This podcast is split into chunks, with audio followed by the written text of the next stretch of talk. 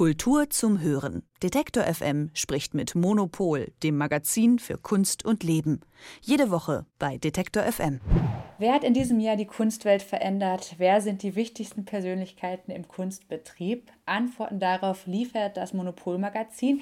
Jedes Jahr gibt es die Top 100 für euch und auch in der aktuellen Ausgabe. Wer das dieses Jahr ist, das weiß Monopol-Chefredakteurin Elke Buhr. Hallo Elke.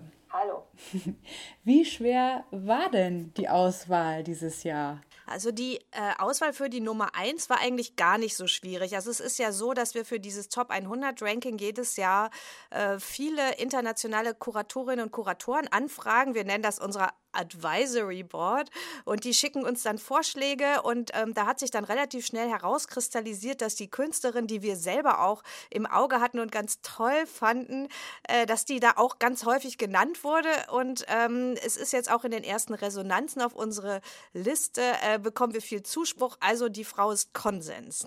Diese Frau, das ist ja Isa Gensken die war ja auch, also die war ja auch Thema im Kunst und Leben Podcast schon, eben auch ähm, zu der ja, Retrospektive in der neuen Nationalgalerie ne? zum ähm, 75. Geburtstag. Genau, also ähm, unsere Liste funktioniert ja immer so, dass wir gucken, wer in diesem Jahr sich besonders äh, hervorgetan hat. Also es geht nicht um eine ewige Bestenliste, es geht auch nicht darum, wer die teuersten Werke verkauft. Das wäre ja auch ein sinnvolles Ranking oder so, wer vom Kunstmarkt am, be äh, äh, am begehrtesten ist, sondern es geht darum, was war dieses Jahr. Und in diesem Jahr war halt die Isa Gensken-Ausstellung eine wirklich der herausragendsten und äh, war wirklich sehr auffällig. Ist ist aber gleichzeitig natürlich schon auch eine Ehrung für ein Lebenswerk, genauso wie diese Ausstellung. Das war ja auch eine Überblicksausstellung und man sieht halt an der Ausstellung nochmal, wie fantastisch eigentlich Isa Genskin als Vorbild auch funktioniert für ganz viele jüngere Künstlerinnen und Künstler, die ihre Methode der Assemblage, ähm, also dieser, ähm, äh, dass man verschiedene Dinge einfach so zusammennimmt und daraus halt äh, Skulpturen macht,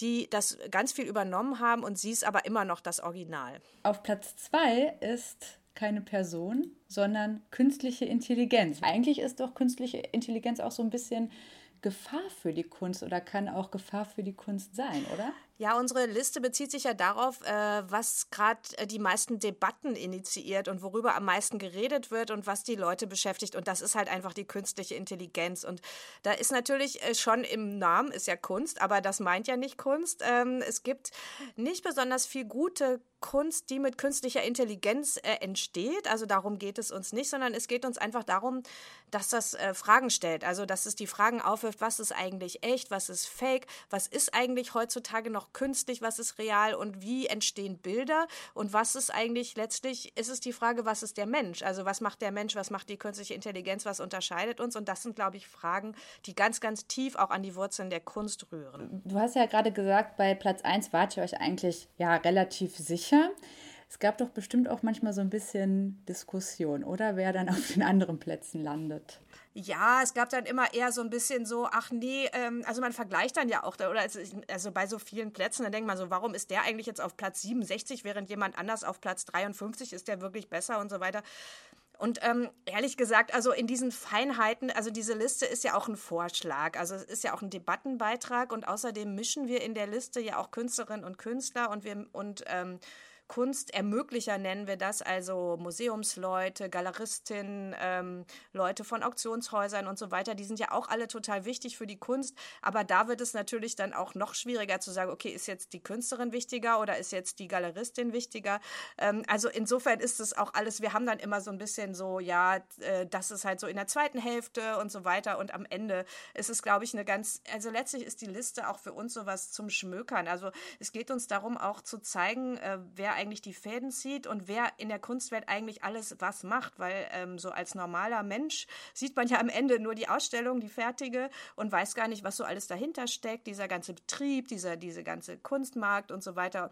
Und dadurch, dass wir die ganzen Leute vorstellen, versteht man, glaube ich, dann auch viel besser, wie das alles funktioniert. Ja, vielleicht magst du ein Beispiel nennen. Ich, ich hatte jetzt äh, eben, weil wir ja gerade bei äh, Isa Gensken waren, Klaus Biesenbach ist, ne, glaube ich, auch unter den Top 100, der ja eben der Direktor der Nationalgalerie ist. Genau, Klaus Biesenbach ist auf jeden Fall einer der Kuratoren, der in diesem Jahr auch viel geleistet hat. Also wo wir das Gefühl haben, die neue Nationalgalerie ist richtig in Schwung gekommen. Interessant ist dann also auch der ähm, äh, interessant sind dann auch zum Beispiel vielleicht äh, die Galeristinnen und Galeristen, also Manuela und Ivan Wirth und Marc Payot, die von Hauser und Wirth, die sind auf Platz 9, was ziemlich hoch ist, wo man halt sagt, okay, das ist wirklich so eine Megagalerie. Und wenn man sich mal die ganzen Ausstellungen anguckt, die so, ähm, die so stattgefunden haben in den großen Institutionen, die diesem Jahr, da kann man dann sagen, da ist ein ziemlich hoher Prozentsatz einfach von dieser Galerie oder auch von der Galerie Zwirner oder der Galerie Pace, die halt auch in unseren Top 20 sind. Und äh, auf Platz 3 zum Beispiel ist das Art Basel Team. Also das sind die Leute, die jetzt die einzelnen Art Basel Messen in Hongkong, in Basel, ähm, in Paris und so weiter übernommen haben und von denen wir auch viel erwarten.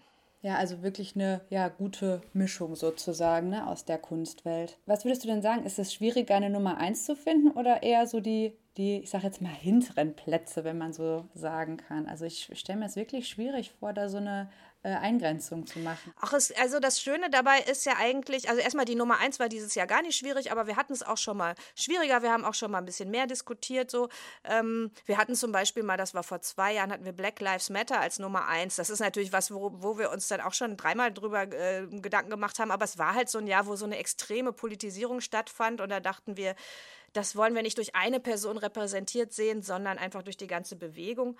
Ähm, es ist halt ähm, insgesamt aber eher schön, finde ich, weil man ja auch äh, in der, während man diese Liste ähm, erstellt, auch in Kooperation mit den vielen anderen auch nochmal das Jahr so Revue passieren lässt und dann äh, nochmal denkt, okay, diese Ausstellung war toll und, und, und das, das ist irgendwie gut gelaufen und so. Und äh, es ist ja auch, soll ja auch eine Hommage sein und auch so eine Feier der, der Leute, der Menschen eigentlich in der Kunstwelt. Also sonst feiern wir immer die Kunst und jetzt wollten wir auch wirklich mal die Menschen dahinter dann zeigen. Wie ist es denn für dich? Aber was wäre denn so deine persönliche Top 1. Also was mir sehr wichtig war äh, für die Top 20 war Florentina Holzinger. Das ist vielleicht ein bisschen überraschend, weil die ist eine Choreografin. Ähm, aber ich finde, sie ist auch gleichzeitig eine der besten Performance-Künstlerinnen, die wir zurzeit haben. Ich fand es so beeindruckend, was sie dieses Jahr gemacht hat an der Volksbühne, aber auch in immer mehr Performances im Kunstkontext. Deswegen habe ich mich sehr dafür eingesetzt, dass Florentina Holzinger in den äh, Top 20 ist und hat natürlich auch funktioniert. Und ähm, was ich auch wichtig war, ist, dass wir so ein, ähm, dass wir so zumindest ein bisschen bisschen auch diesen äh, den politischen äh, Strang durchziehen, der uns ja im Moment alle extrem beschäftigt. Also es ist zum Beispiel Meron Mendel und Saba Nurchema sind auch äh, in den Top 20. Meron Mendel, der israelische ähm, äh, Philosoph und Wissenschaftler und, ähm, und seine Frau, die genauso engagiert irgendwie sich immer wieder äußern und auch so ähm, halt eben so einen ganz undogmatischen Blick versuchen, auch auf den Nahostkonflikt und auf die Verwerfung, die das im Kulturbetrieb auch mit sich bringt. Und das war uns dann zum Beispiel auch wichtig, obwohl das ja jetzt, die jetzt eigentlich nur so ein bisschen am Rand des Kunstbetriebs sind, aber trotzdem extrem wichtig. Danke dir, Elke, für das Gespräch. Jedes Jahr kürt das Monopolmagazin die 100 einflussreichsten Persönlichkeiten im Kunstbetrieb mit dem Monopollisting. Und ähm, wir haben über diese Auswahl gesprochen. Elke Buhr, Chefredakteurin des Monopolmagazins und ich. Und die ganze Top 100, die findet ihr natürlich auch im aktuellen Monopolmagazin. Kultur zum Hören. Detektor FM spricht mit Monopol, dem Magazin für Kunst und Leben. Jede Woche bei Detektor FM.